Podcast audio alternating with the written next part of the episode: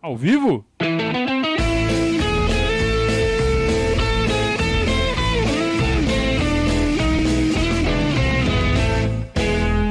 Opa, se tá ao vivo.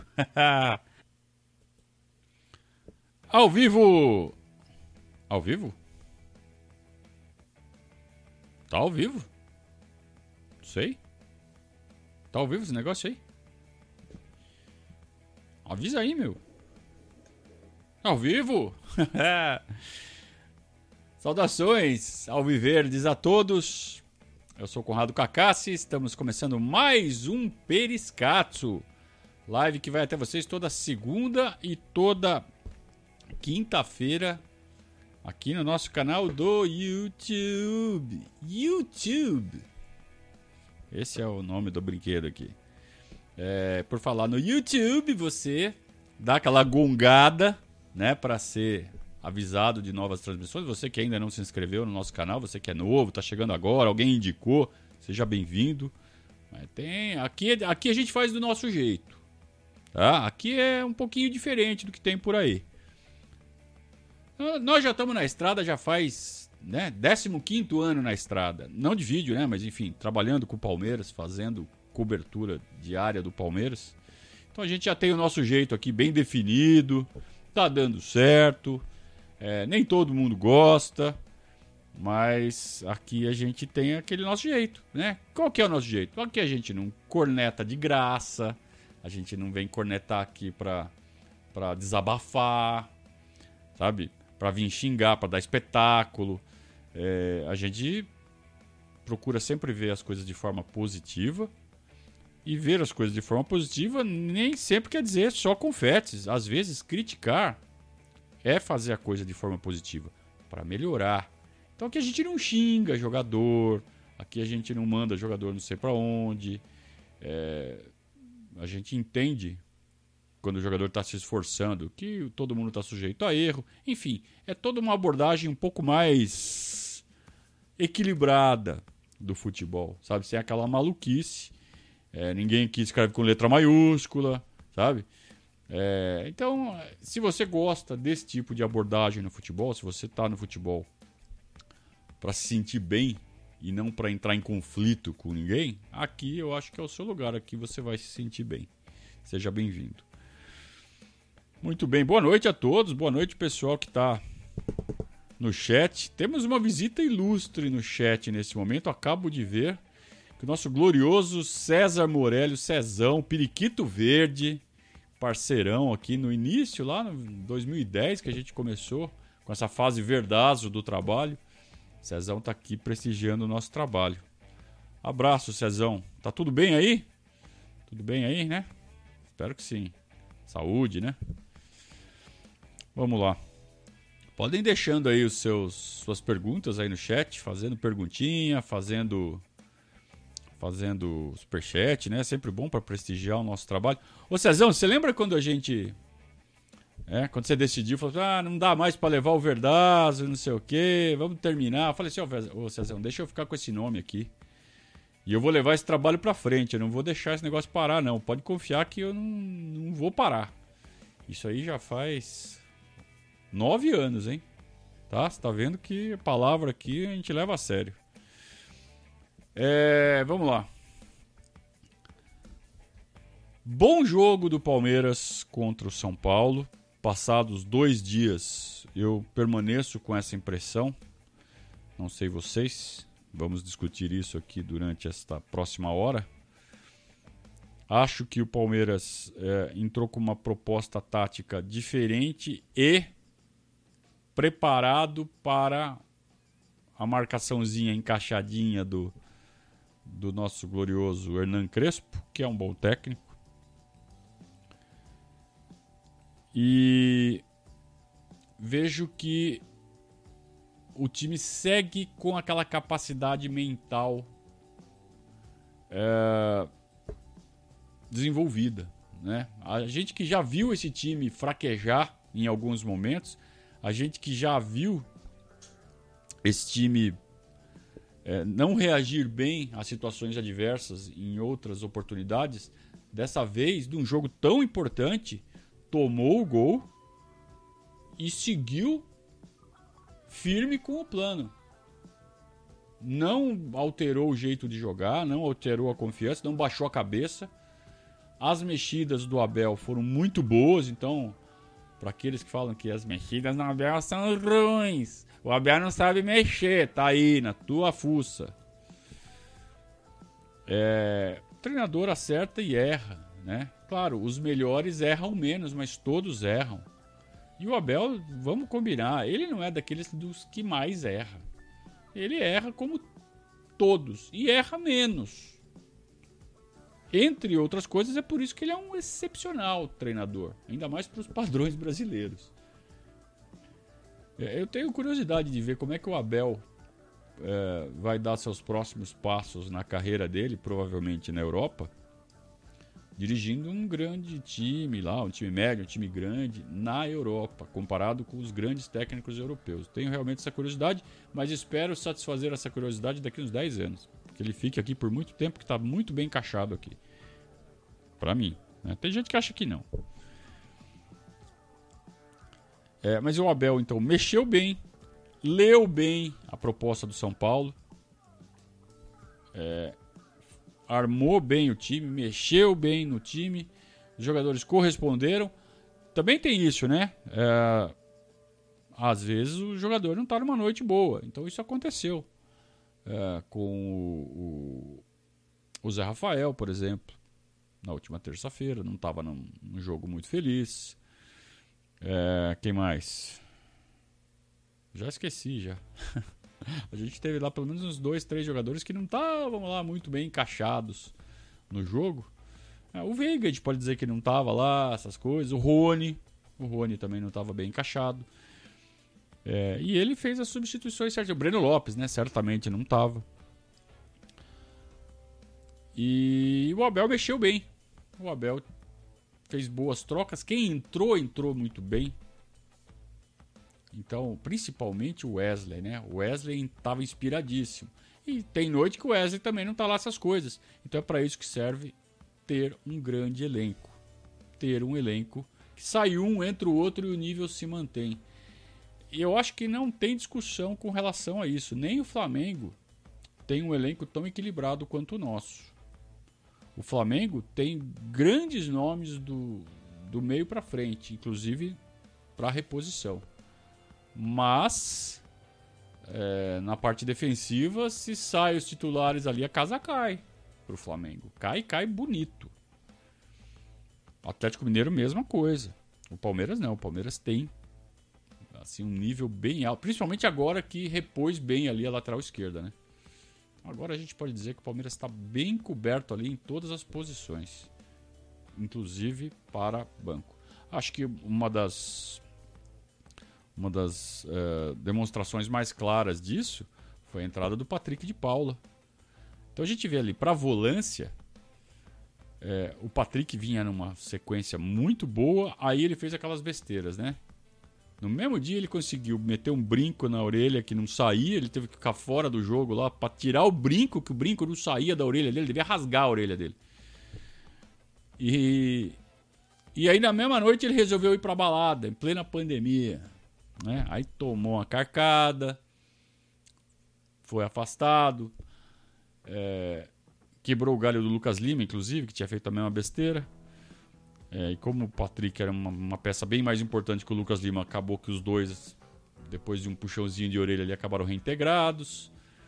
Acho que fosse só o Lucas Lima, ele não voltava mais. É, só que daí entrou o Zé Rafael nessa equação. O Zé Rafael, que em tese joga mais adiantado, ele estava ali brigando com o Scarpa, com o Veiga, para ocupar um espaço ali e acabou sendo pouco recuado e encaixou muito bem. Ele tem a mesma característica, por exemplo, que tinha o Moisés, um pouco mais do Bruno Henrique, né? Quer dizer, aquele cara, aquele meio-campista que sabe jogar tanto atrás quanto na frente, sabe apoiar, sabe defender, é o chamado box to box Hã? Aprendi a falar isso na DLM Executive, claro. e encaixou muito bem ao lado do Danilão. Encaixado ao lado do Danilo, o Patrick perdeu espaço. Falou, Patrick, agora você espera a sua vez, velho. E agora os caras estão jogando muito. E o Palmeiras encaixou ali uma sequência de 9, 10 jogos sem perder. Nove vitórias seguidas. Só que veio a chance. O Danilo foi suspenso. O Patrick entrou contra o Fortaleza, jogou bem. Veio o jogo contra o São Paulo. Patrick volta para o banco, mas o Zé Rafael não está jogando bem. Então, o Abel coloca o Patrick, o Patrick já com um pouco mais de ritmo de jogo, porque fez o jogo anterior inteiro. O Patrick come a bola, acaba com o jogo, decide o jogo. O, desempenho do Palmeiras enquanto equipe, como um todo, antes do Patrick, depois do Patrick, foi outro. E não é porque o Zé Rafael tava jogando mal, é que o Patrick entrou muito bem, tava inspiradíssimo. Não, é, não só pelo gol. O volume de jogo do Palmeiras foi muito maior depois da entrada dele. Acertou o time. É, é claro, teve também a entrada do Luiz Adriano um pouco antes. Teve a entrada do Wesley, que também estava inspiradão. Ou seja, as mexidas em conjunto deram certo, mas o ponto. Você vê que mudou mesmo o time foi quando entrou o Patrick. Porque o Wesley tinha entrado no intervalo. O Luiz Adriano tinha entrado 10 minutos antes, depois que saiu o gol do São Paulo. Quando entra o Patrick, o time encaixa. E isso faz com que o Abel tenha o chamado, né? Tem que fazer o chavão aqui, não tem jeito. O chamado problema bom. Qual é o problema bom? É, Sai jogador, entra jogador, mantém o nível, só que ele tem que escolher um para ficar fora. Como é que você faz para escolher entre Patrick, Danilo e Zé Rafael quem vai ficar de fora? Tem que escolher um para ficar de fora. Ou, sei lá, se você armar um lugar para os três, alguém que está lá na frente que também está jogando bem tem que sair. Então o Palmeiras começa a ficar com jogadores que tranquilamente poderiam ser titulares no banco. Isso não acontecia antes por quê? porque uh, o banco, a gente mal conseguia preencher o banco, estava cheio de gente machucada, cheio de gente uh, com situação uh, de contrato, situação de, de, de inscrição, situa alguma situação, algum problema, convocação, Covid, os infernos aí, né? Que atrapalham a nossa vida. Chegamos, acho que no ponto mais, num dos pontos mais delicados da temporada, onde a gente tem um confronto de quartas de final de Libertadores contra um, um rival histórico. Entre os dois jogos tem o jogo contra o líder do campeonato, do qual, do qual a gente é vice-líder, estamos um ponto atrás, dois pontos atrás. Ou seja, é um ponto chave da temporada. E o Palmeiras chega nesse ponto, exatamente neste ponto, com força total praticamente, né? Quem que tá machucado? O Vinícius, goleiro, e o Luan Silva. Né? O resto tá todo mundo à disposição. Quer dizer, o terceiro goleiro e o, o atacante ali que tá machucado há quase um ano e meio. Praticamente ninguém conta, ninguém nem lembra que o menino existe, coitado. É, são só os dois que estão no, no, departamento médico. O resto tá todo mundo à disposição e em forma. Por quê? Porque a gente também por ter sido eliminado pelo CRB na Copa do Brasil, tivemos essas semanas livres para dar um respiro para as fibras musculares dos jogadores que finalmente podem dar uma, uma recuperada como se deve. Enquanto isso, a gente vê o São Paulo que o departamento médico parece o hospital do SUS. Aliás, o hospital do SUS melhorou bastante de uns anos para cá, né? Perto do que era. Para quem teve oportunidade de, de precisar usar um dia desses aí, talvez concorde comigo. Mas vamos, vamos fecha logo esse parênteses. É, o DM de São Paulo está lotado. todo jogo sai um arrebentado. Por quê? Porque eles optaram por isso. Eles priorizaram uh, o Campeonato Paulista, porque eles precisavam desesperadamente. É reflexo dessa trajetória lamentável. Lamentável para eles, para nós comemorável, né? Que esse time vem tendo nos últimos anos. Então eles precisavam desesperadamente de um título, jogaram tudo no, no estadual, nós deixamos eles ganhar. Ó, mesmo com tudo que eles fizeram, dava o Palmeiras ter ganho. Já falei isso umas 300 vezes aqui. Não, não me conformo de ter deixado eles ganhar aquele campeonato. Não era para eles terem saído da fila em cima da gente. Não era para isso acontecer. Mas enfim. É, mas o preço está vindo. A conta está chegando agora. E eles estão no mesmo ponto da temporada que a gente. Eles estão no meio de umas quartas de final de Libertadores contra o rival histórico. Só que estão na zona do rebaixamento do Campeonato Brasileiro. Acho que agora saíram. Mas estão ali. Tão, eles não têm a menor chance de ser campeões brasileiros. E entraram como favoritos. No início do campeonato, eles eram um dos seis favoritos ao título. Eu, inclusive, colocava. É, então, estão pagando preço. Atlético Mineiro, mesma coisa. Tá tudo estourado. Só que tem um elenco. O Atlético já tem um elenco bem mais parrudo, né? Mesmo assim, não é tão equilibrado quanto o nosso. E estão com problema de lesão. Tá? Tem ali os 4 ou 5 ali lesionados. E o Flamengo, mesma coisa.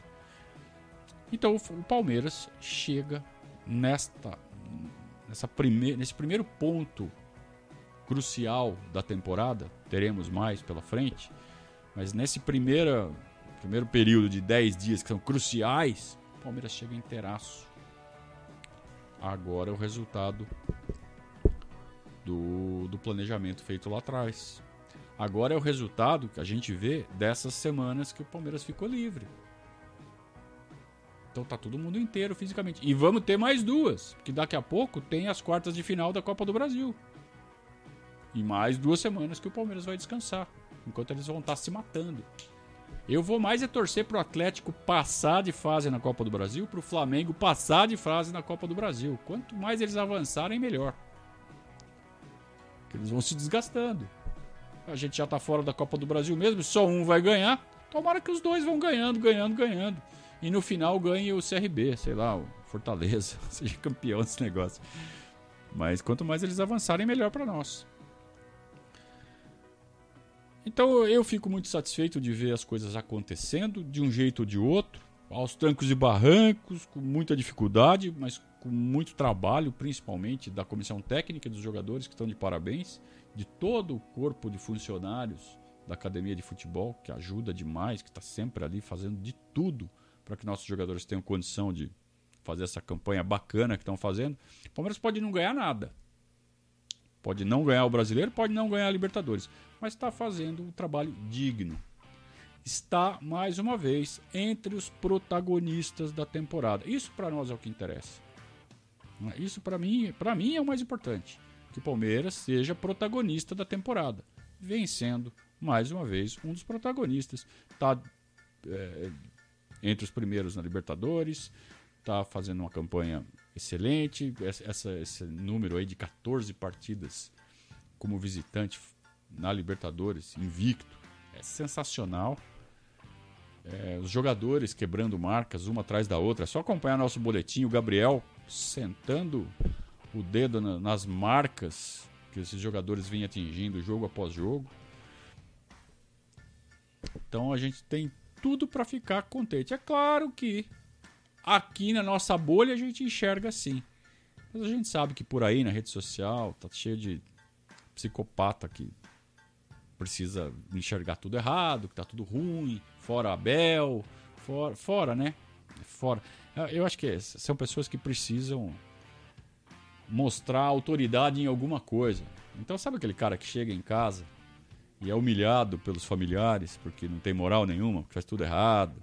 Aquele cara que chega no trabalho, um incompetente, faz tudo errado, um cara fracassado na vida, financeiramente. Cara, é um, é um cara, né? Aí o que, que ele faz? Ah, mas no futebol eu mando. No futebol eu chego e mando, vou lá na, no alambrado e mando fora não sei quem, fora não sei quem, porque, né, aqui eu entendo. Então, parabéns para você que faz isso. Viu? Tá certinho você. Daqui a pouco a gente dá sequência aqui à nossa conversa no chat. Pode fazer pergunta aqui no chat, que daqui a pouco a gente vai a gente vai responder a todos vocês, principalmente quem fizer super, né? É, mas antes de tudo, quero passar aqui um recado importante para vocês. Agora é hora de falar sobre a proteção daquilo que mais importa para você. Estou falando de seguros. E a WHPH Seguros e Consórcios é uma empresa com foco nas suas necessidades. Com atendimento de excelência, a WHPH cuida do seu patrimônio para que você fique totalmente tranquilo para aproveitar as boas coisas da vida. A WHPH atende clientes em todo o território nacional e tem parceria com as principais seguradoras do mercado, atuando em todos os ramos de seguros, sejam novas apólices ou renovações, com valores surpreendentemente competitivos. Além de fazer o seu seguro, a WHPH também vai te ajudar a alcançar o sonho de ter uma casa nova, um carro ou uma moto, através do consórcio Porto Seguro. Botem aí o WhatsApp da WHPH Seguros e Consórcios. DDD 11 2311 0600.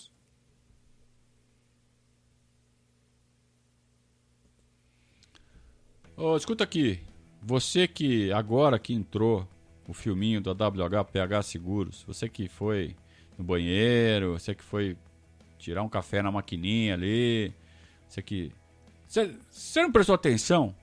Então presta atenção, rapaz. Próximo seguro que você for fazer, não vai fazer na tua corretora, lá naquela que você vai sempre. Procura a WHPH Seguros. Estou falando sério.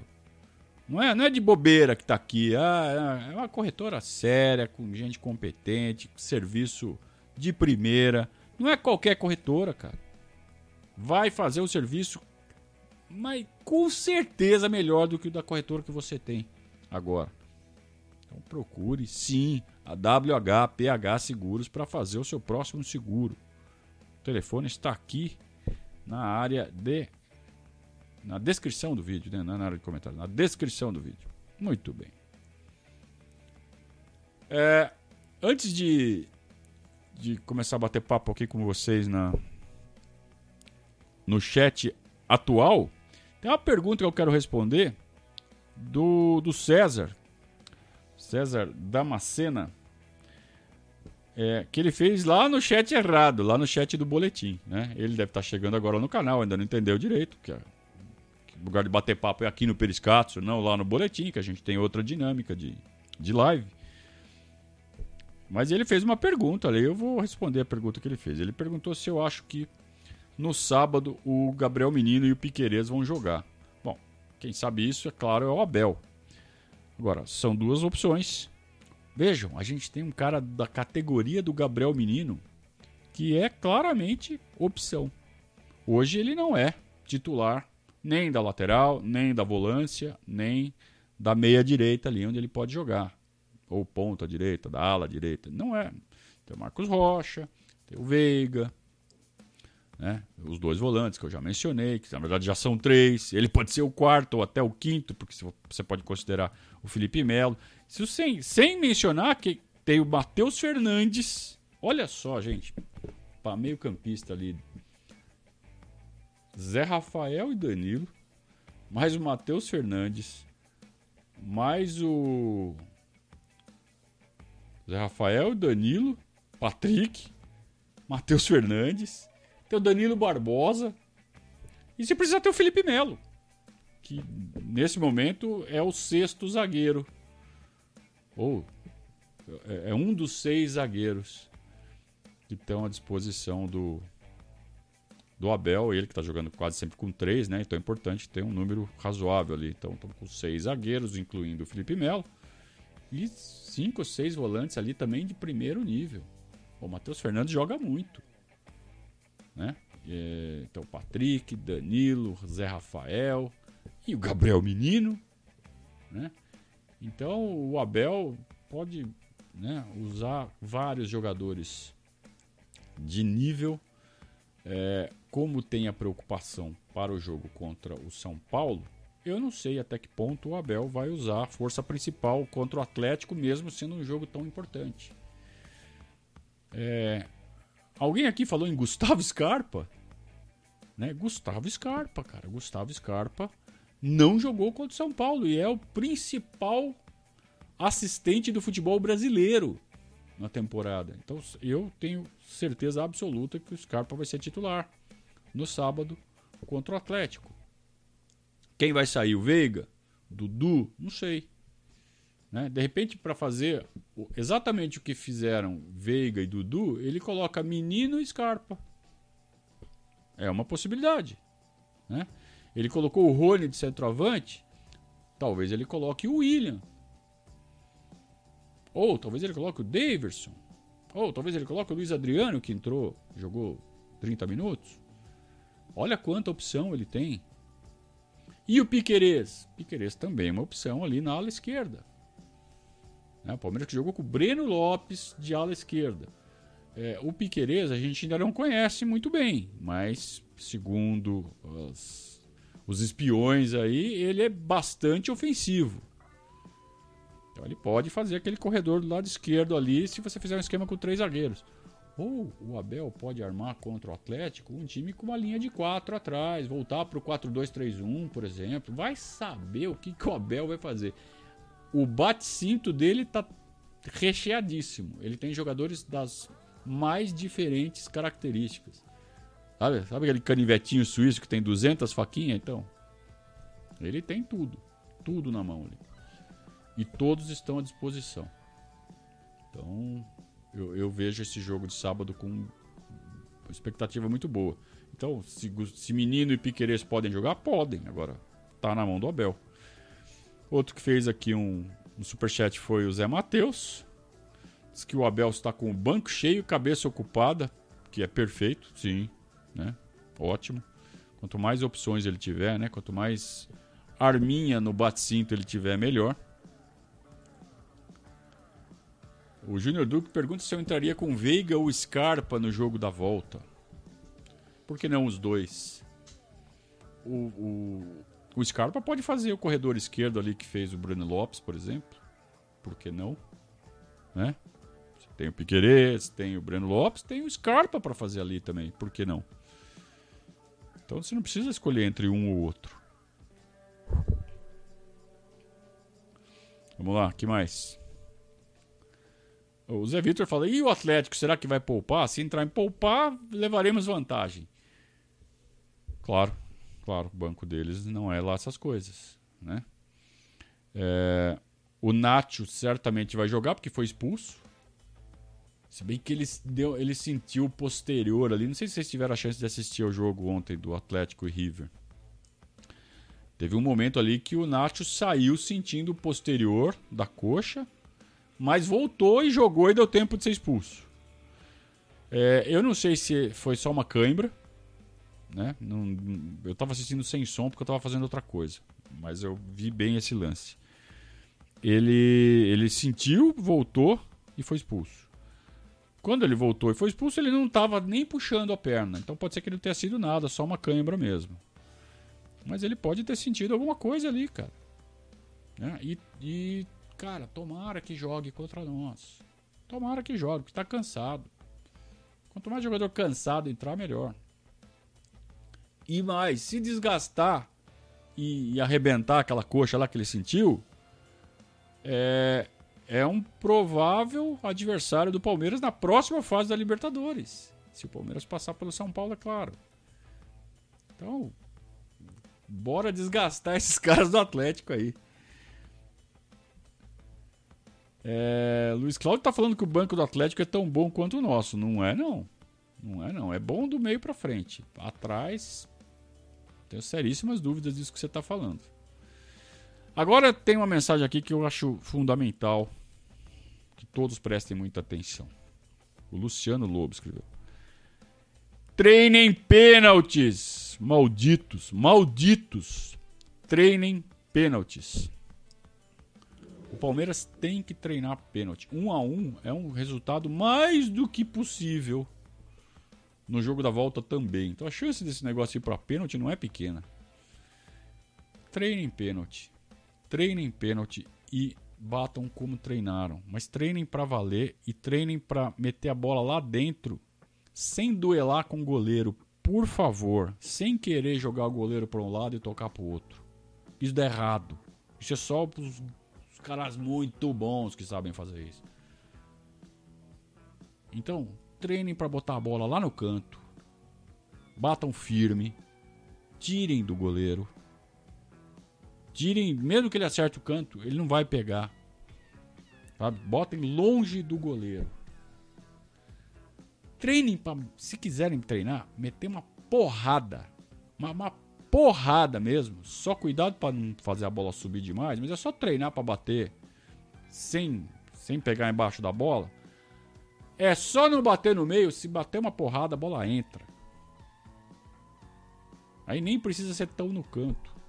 Mete uma cacetada na bola. O goleiro não chega porque não dá tempo. É só não bater em cima, né? No meio. Então treinem. Do jeito que vocês quiserem, mas treinem. Treinem e façam exatamente como treinou. Fazer exatamente como treinou é não olhar pro goleiro. Olhar para onde você quer meter a bola. Vai lá e faça.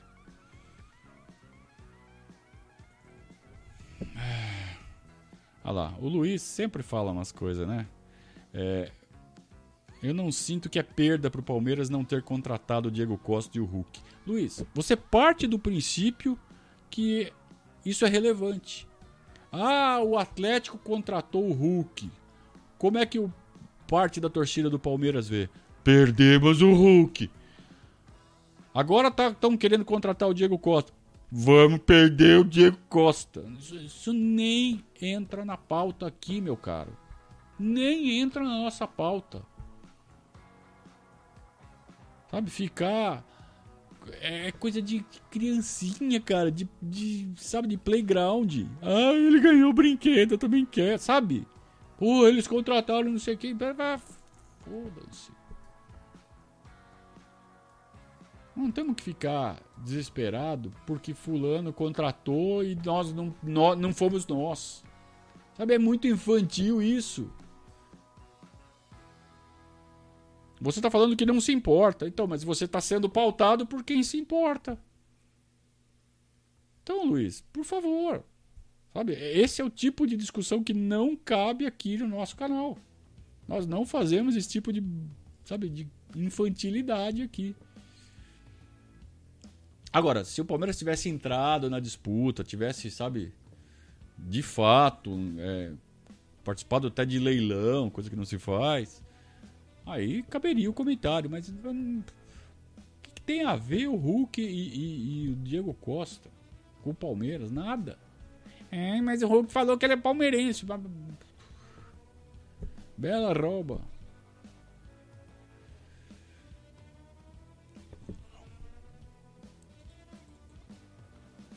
Uh, o Mateu tá falando que o Palmeiras deveria ter é, psicólogo na base. Ele, mas tem. Você tá partindo do princípio que não tem, mas tem.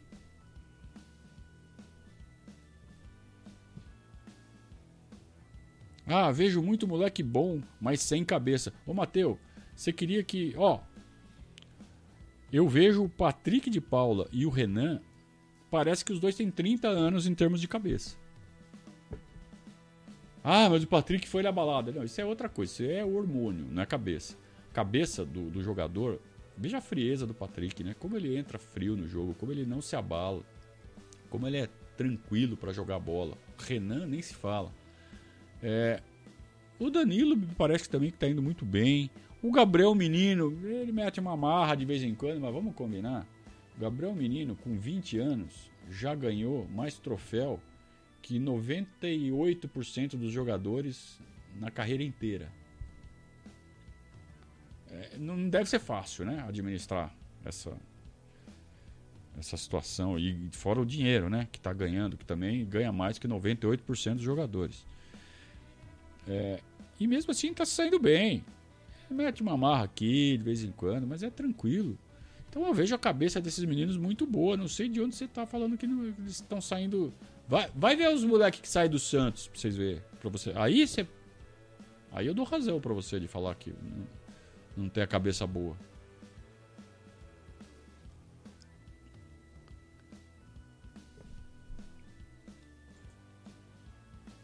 Olha lá, o Luiz. Luiz, Luiz, olha o que você me propõe, meu filho.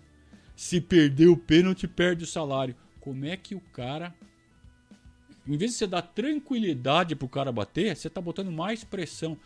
Pênalti é 90% tranquilidade, foco.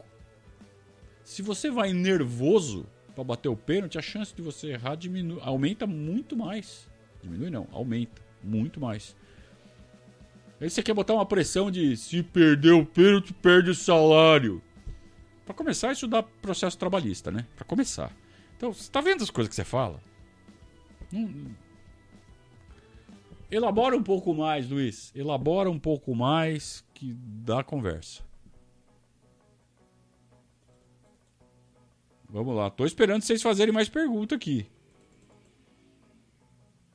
Tá vendo? O Luiz, pelo menos, ele pergunta, né? Vocês nem perguntar, vocês perguntam. O, o está perguntando o que eu senti da resposta do Daniel sobre os pênaltis. Será que vamos melhor dessa vez? O Daniel, que ele está falando, é o Daniel Gonçalves, coordenador da base, que veio gentilmente, forneceu uma ótima entrevista aqui para nós, para o Verdazo, para mim, para o Gabriel Yokota. E uma das perguntas que a gente fez, claro, foi dos pênaltis. Eu entendo que. Bom, ele respondeu que o pênalti. É, o núcleo de saúde e performance não tem ingerência, que isso é responsabilidade da área técnica e que uh, não está dentro da alçada do, do núcleo de saúde e performance. Eu entendo que está assim. Provavelmente ele deve ter dado essa resposta porque o Abel talvez não tenha dado essa abertura.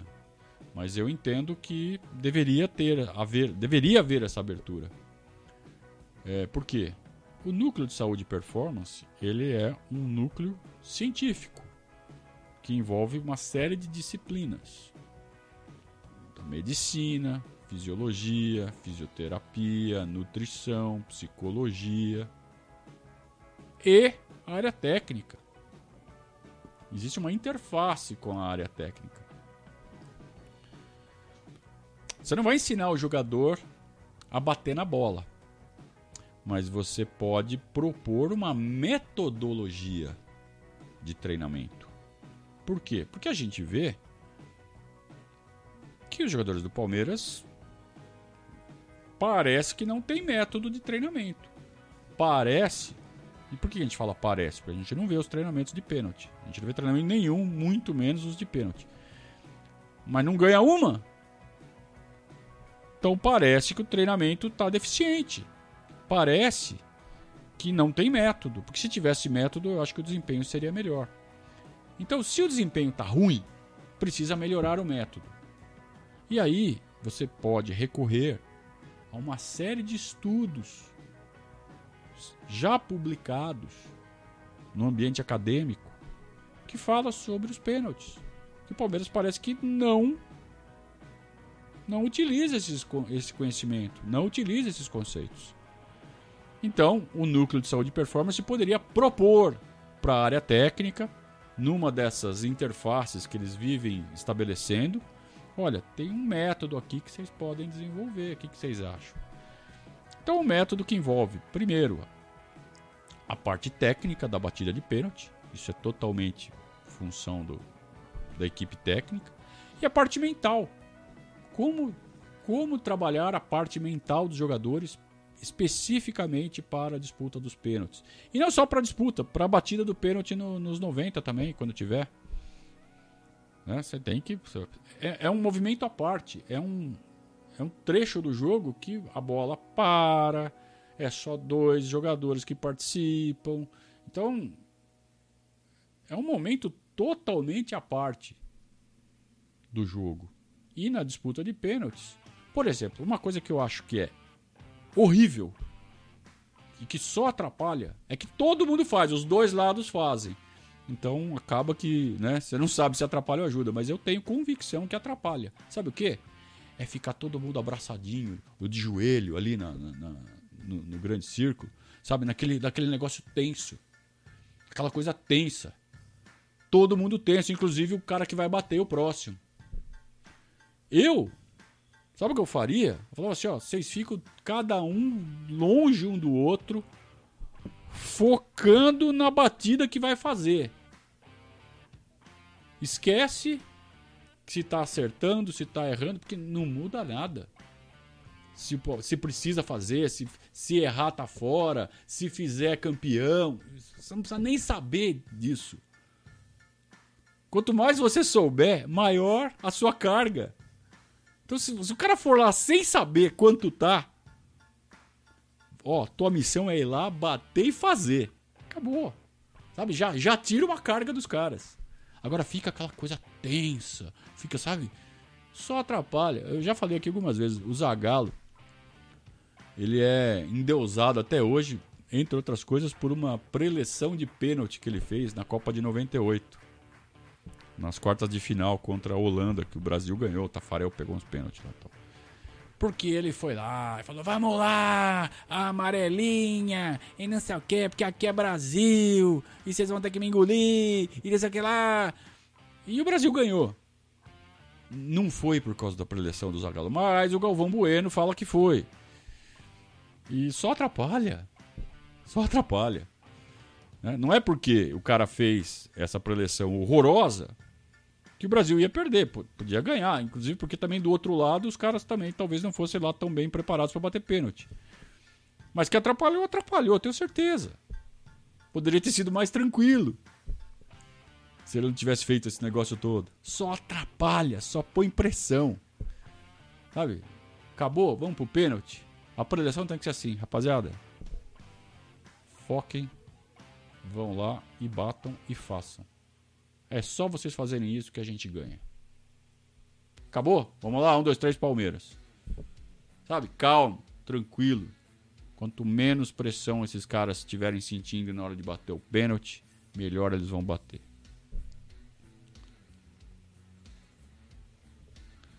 Lucas Prado tá perguntando assim: me lembro de um post antigo do Verdazo falando sobre um jornalista palmeirense que só ia torcer pro Barcelona. Como será que esse cara tá hoje? Tá morto. Ele morreu. Né? Lamento te informar que esse cara morreu. É... Enfim. É... O Elcio pergunta assim: o que você acha de um meio de campo com Danilo, Patrick e Menino contra o Atlético? É uma alternativa. É uma, uma das alternativas possíveis. Dá para fazer? Dá, claro que dá.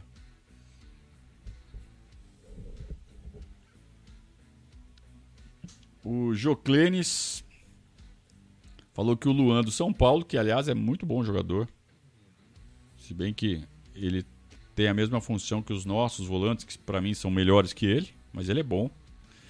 Ele falou que jogaram bem e controlaram, controlaram o jogo todo. Será que eles realmente ficaram tão satisfeitos com o jogo? E se sim, acho que o Abel pode tirar proveito disso. Eu não vi, honestamente eu não vi, não vejo o noticiário de São Paulo. É,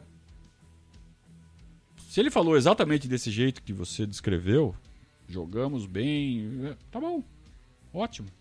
É, eu prefiro é, que, o, que o adversário não enxergue o, os pontos fracos diante de um, de um duelo, né? De ida e volta. Então, os caras têm lá as fraquezas e não perceberam, ótimo, ótimo. Acho que o Abel pode tirar proveito disso? Pode, com certeza pode. Vamos lá. Agora eu preciso dar outro recado aqui para vocês. Mas preste atenção, não é para sair no banheiro. Preste atenção no que vai aparecer aqui agora. É que sempre quis aprender um novo idioma? The time is now! Concorra às melhores oportunidades de trabalho ou consiga aquela tão sonhada promoção. Tenha acesso a uma quantidade infinitamente maior de informações na internet Viaje para fora do país sem receio de não conseguir se comunicar. Chegou a hora! A DLM Executive vai oferecer aos padrinhos do Verdazo um desconto de 25% para as aulas online. A DLM oferece aulas de inglês, espanhol, alemão, francês e italiano. Os cursos da DLM podem ser personalizados, adaptados à sua necessidade. As aulas podem ser online, individuais ou em grupo. Entre em contato agora mesmo para mais informações você pode agendar uma aula piloto gratuita. Anote aí o WhatsApp da DLM Executive: 11 99 600 3613. O assunto aqui ainda são os penalties shootouts.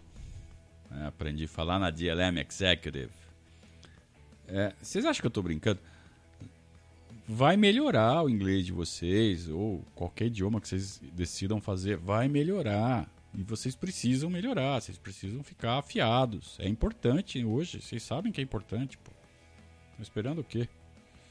E ainda mais que tem vantagem para quem é padrinho do Verdazo, né? Então estão esperando o quê? Para ficar padrinho e fazer curso na DLM Executive. Mas os caras estão falando de pênalti aqui. É, o Rudolf está falando que teriam que buscar um método baseado no treinamento de lance livre do basquete. De certa forma, sim. Porque é, é, é a mesma coisa até certo ponto. Ou seja, é um momento em que o jogo para e que é um movimento específico. Né? Não depende de mais nada.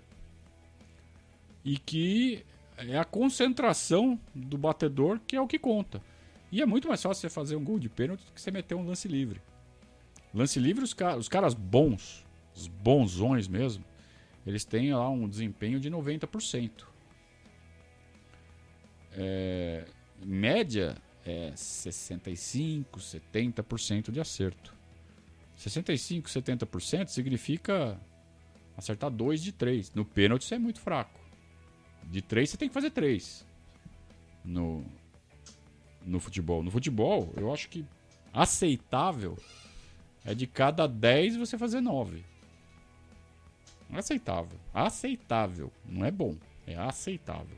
Bom é acertar 10 de 10. E dá para acertar 10 de 10. É só treinar. E aí entra no que falou aqui o, o Zé Matheus. Nem todo mundo tem sangue frio o abraço no meio do campo pode ser o único alívio, mas não tem que ficar aliviado, tem que ficar concentrado. Então, o treino que eu sugiro é exatamente esse: é como manter o foco. É, é como saber que você tem que manter o foco na batida do pênalti, esquecer o que está acontecendo. Isso é treino, cara. Isso é uma condição mental que você desenvolve, que você treina. Você tá falando como se fosse, né? Você tá falando como peladeiro. Peladeiro é peladeiro. Os caras são profissionais, meu. O Murilo tá falando, o Breno Lopes ficou tenso na finalização, mesmo sem ser pênalti. Não, não, eu não acho que ele errou aqueles dois lances ali por finalização, por nervosismo. Ele errou é, por uh, erro de erro técnico. Erro na hora de enquadrar o corpo. Ele quis bater de chapa, tomou decisão errada. Ele quis bater de chapa cruzado. Por que ele não bateu forte, o peito do pé, no canto do goleiro? Claro que bater cruzado era o mais indicado, desde que ele conseguisse fazer a proteção, jogando, né, jogada em velocidade, como perseguidor ali. Difícil. Se ele enquadra o corpo para bater de chapa como ele fez, ele dá o espaço para o cara vir, que está marcando, né? Vir e dar o bote. Então ele tem que enquadrar o corpo e ao mesmo tempo proteger a bola. Por isso que ele ficou todo torto. Então se ele mantém a linha mais reta, o corpo mais equilibrado e bate forte no canto do goleiro, ele tinha mais chance.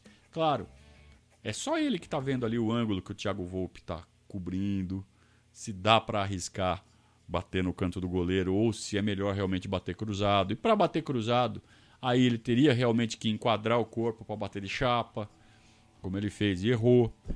Mas aí entra o quê? a capacidade técnica. O quanto ele é bom de bola. Bolzão de bola mesmo, que vai lá e põe para dentro. O Breno Lopes é bom. Ele é bom. Não é grosso, mas ele é apenas bom. Ele não é um cracaço de bola que vai lá e mete para dentro. Aquela capacidade de definição matadora. Não é. É o Breno Lopes.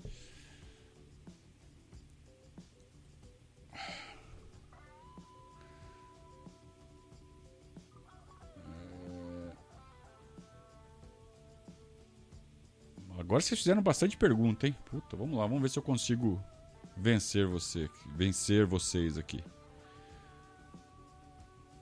O Judy. Aham. Tá perguntando se o Palmeiras poderia ser agressivo na marcação.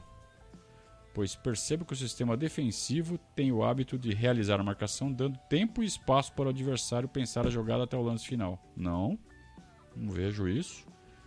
Vejo o Palmeiras dando. Na verdade, o Palmeiras não dá espaço. O Palmeiras está construindo espaço para recuperar a bola e sair rápido. Porque tempo ele não dá. O Palmeiras tem sempre, ou pelo menos tem sempre o objetivo de ter superioridade numérica, tanto na jogada com posse de bola como sem. Então o Palmeiras está sempre cercando quem está com a posse de bola ali com três, quatro jogadores. Então os caras não têm muito tempo, não. Agora, tá muito atrás? Tá muito atrás exatamente para atrair o adversário, para criar o espaço para quando recuperar a bola ter chance de fazer os gols. É,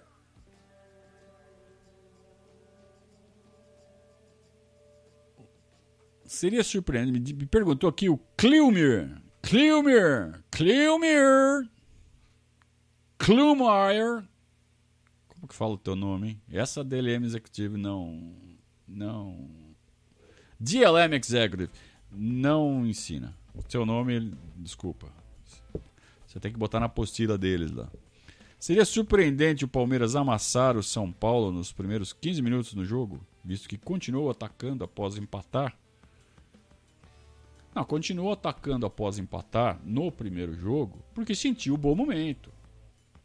Vamos aproveitar, é uma questão de oportunidade. É, Palmeiras precisa sair para matar o jogo logo de cara, sabendo que o resultado de 0 a 0 é nosso? Não. Então seria muito surpreendente se isso acontecesse. Palmeiras saísse para matar. O Palmeiras vai esperar o São Paulo. Não vai ficar na retranca e sair no contra-ataque. Não acredito nisso mas não vai dar espaço. Não vai arriscar no começo. Palmeiras só vai arriscar se precisar do resultado. Isso é o Abel. Correr risco só se precisar. Se não precisar correr risco, não vai correr. Ou vai diminuir o risco.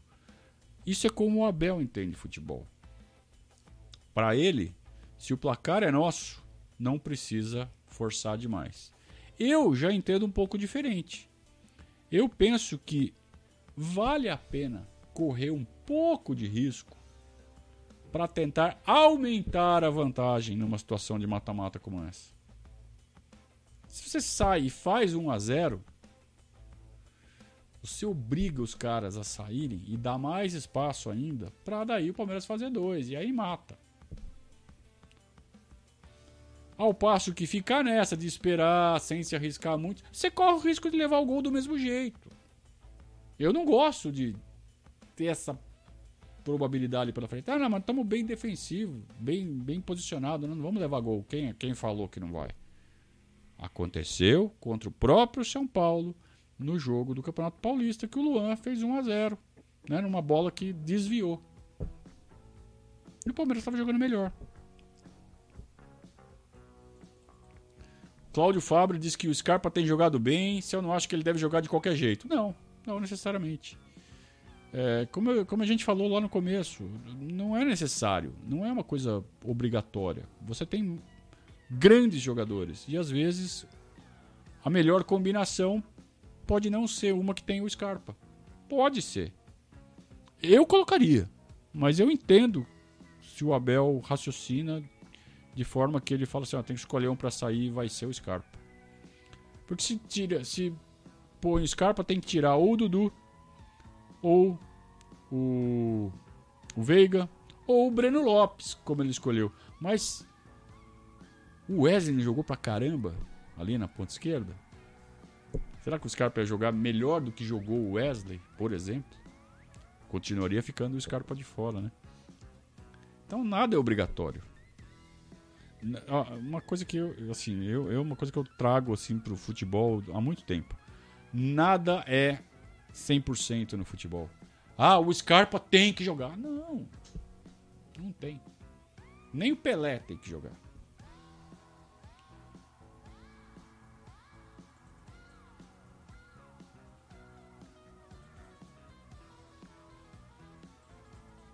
O Alex fala que o Breno Lopes podia ter batido de esquerda. Ah, eu acho que o resultado seria pior ainda. Se ele não confia na esquerda dele, nós vamos confiar?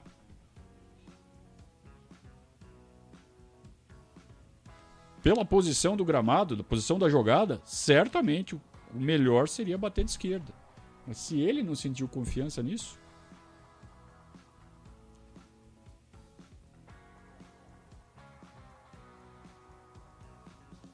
Clebão está preocupado com o espaço que demos entre a primeira e a segunda linha deles. Não entendi.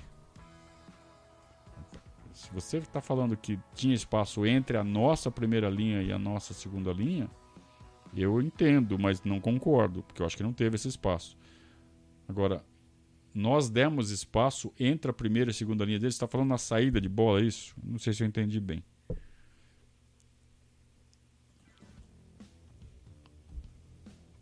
O Rafael tá falando que acha que o Verão ganhou muita massa para ficar forte. Você acha que ele vai conseguir desenvolver o futebol que o destacou tanto por estar tá mais forte? É, é uma coisa que. É, eu escuto isso desde que eu sou criança. Ah, o fulano ficou mais forte, então ele vai perder a capacidade de driblar. Eu acho isso uma bobagem tão grande. Todo respeito, Rafael. Todo respeito. Porque eu ouço muito isso. Sabe, a capacidade de mudar de direção. Pô, só se o cara ficar, virar o fisiculturista. Aí talvez ele fique muito pesado. E aí seja mais difícil. Mas, pô, quanto por cento ele ganhou de massa? E. De massa muscular. É, ele ficou mais pesado, mas ele ficou mais forte. Então essa força ajuda a manter o equilíbrio, manter as mudanças de direções. E outra, eu confio plenamente na capacidade do nosso núcleo de saúde e performance de fazer essa avaliação, de falar assim, ó, você perdeu mobilidade? Então vamos, peraí, não pode perder a mobilidade, não pode perder a agilidade. Estão estudando tudo isso. Hoje você tem é, é, instrumentos para medir isso. Antes não tinha. Hoje tem, meu. Para mim essa ideia não existe mais. Sabe? Do cara virar o. Olha o Hulk, cara. O Hulk é forte pra caramba e, porra, cara muda de direção facinho.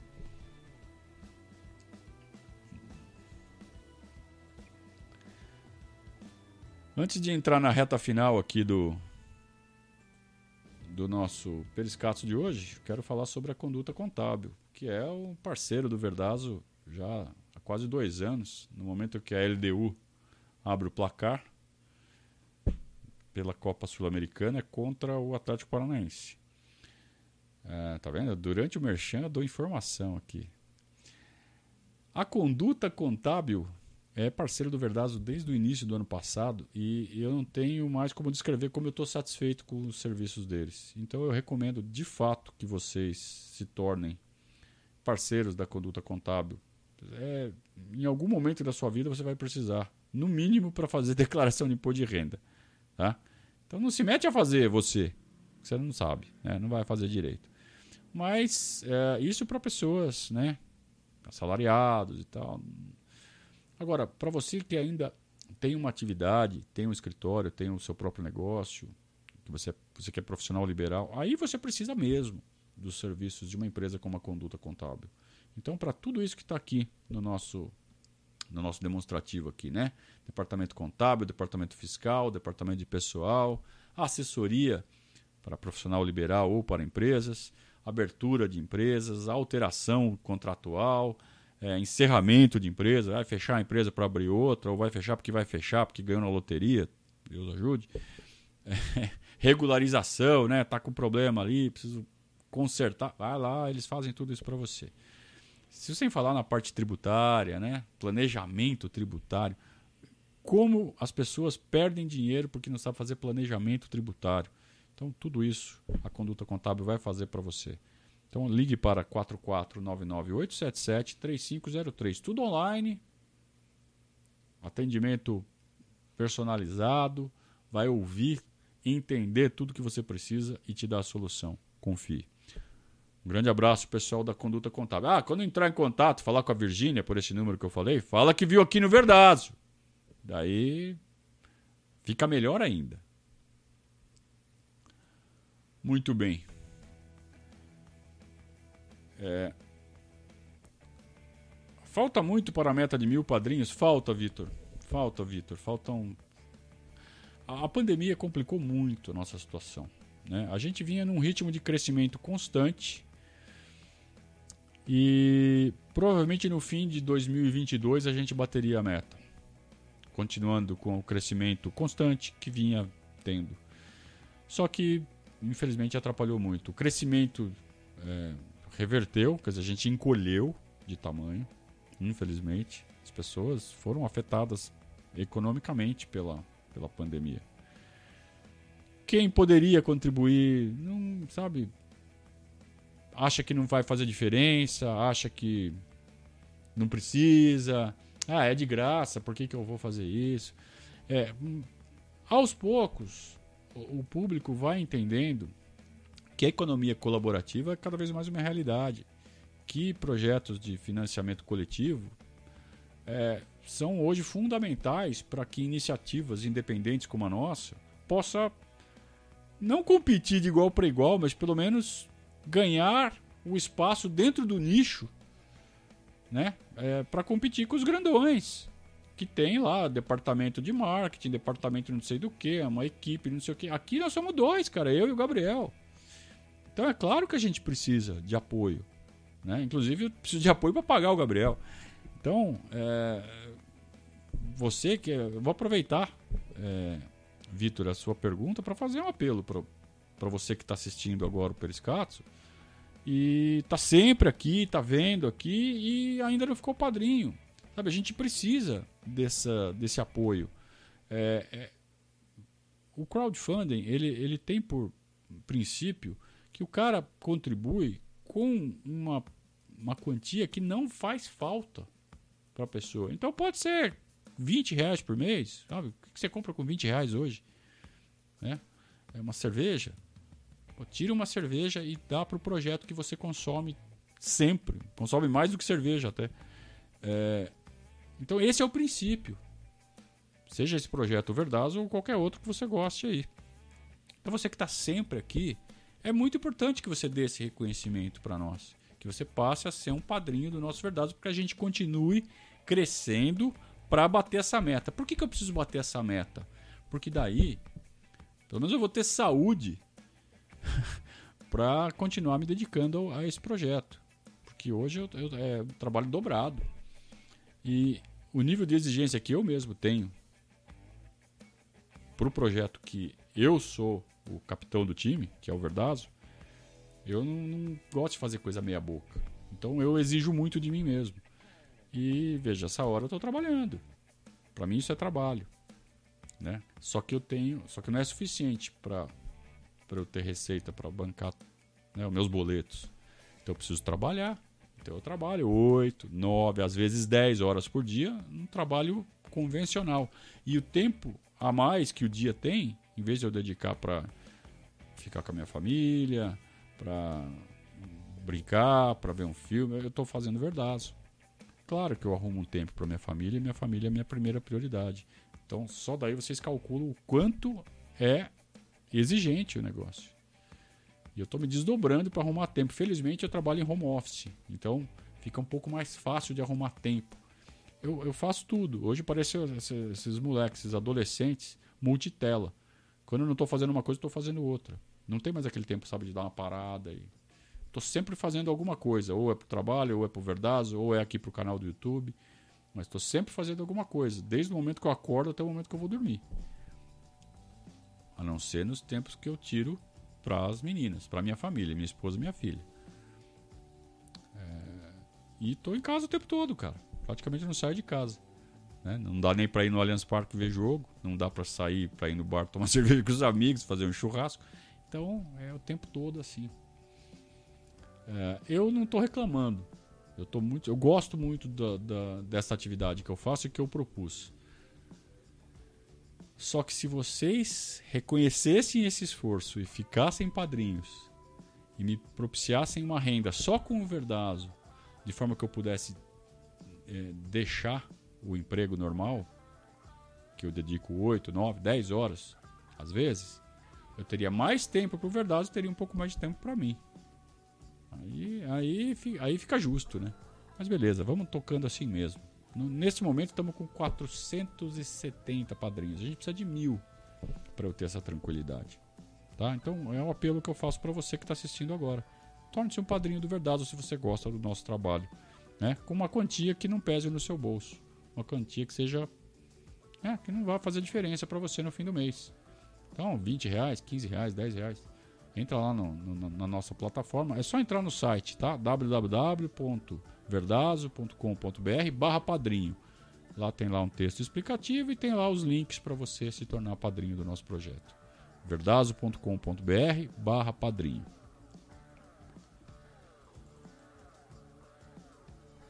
Nosso guitarrista aqui diz que faz tempo que não entra ao vivo. Beleza, hoje conseguiu. É, o Adson está preocupado com a saída de bola, que foi um dos pontos negativos do último jogo. Eu não acho.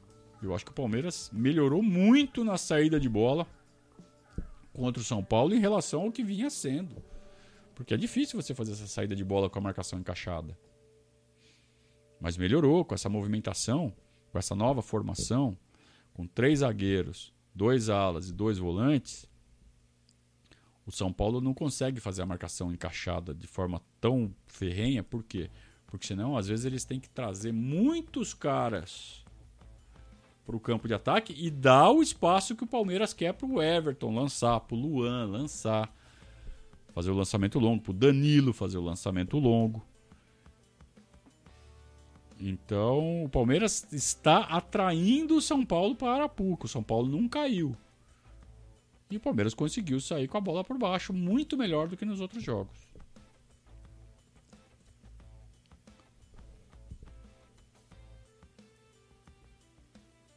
O Denis também acha que o Breno Lopes deveria ter batido com a perna esquerda. Eu também acho, cara, mas é, acabei de falar. Se ele mesmo não tem confiança na perna esquerda, a gente vai ter?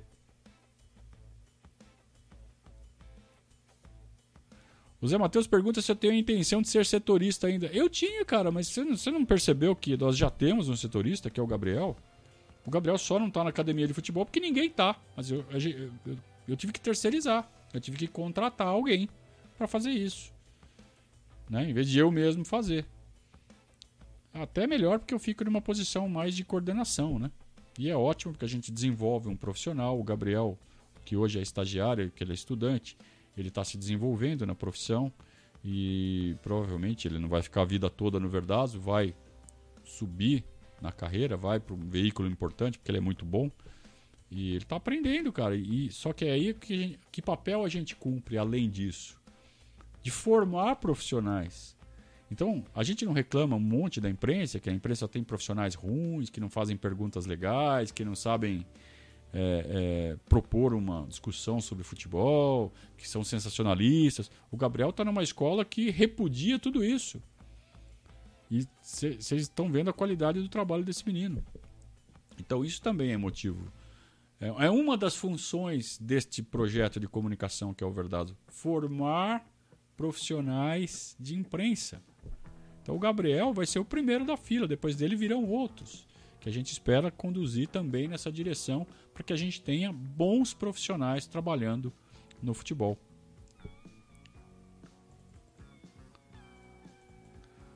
Fechou, turma? Ó, uma hora e dez já de, de live, quase. Então eu queria mais uma vez agradecer a vocês aqui pelo. Está redundante já, né? Falar que o alto nível das perguntas de vocês aqui no, no chat, proporcionando discussões sadias e importantes sobre futebol, sem ficar discutindo a contratação, a especulação, será que vem o fulano, será que não vem? Esse tipo de conversa é insuportável.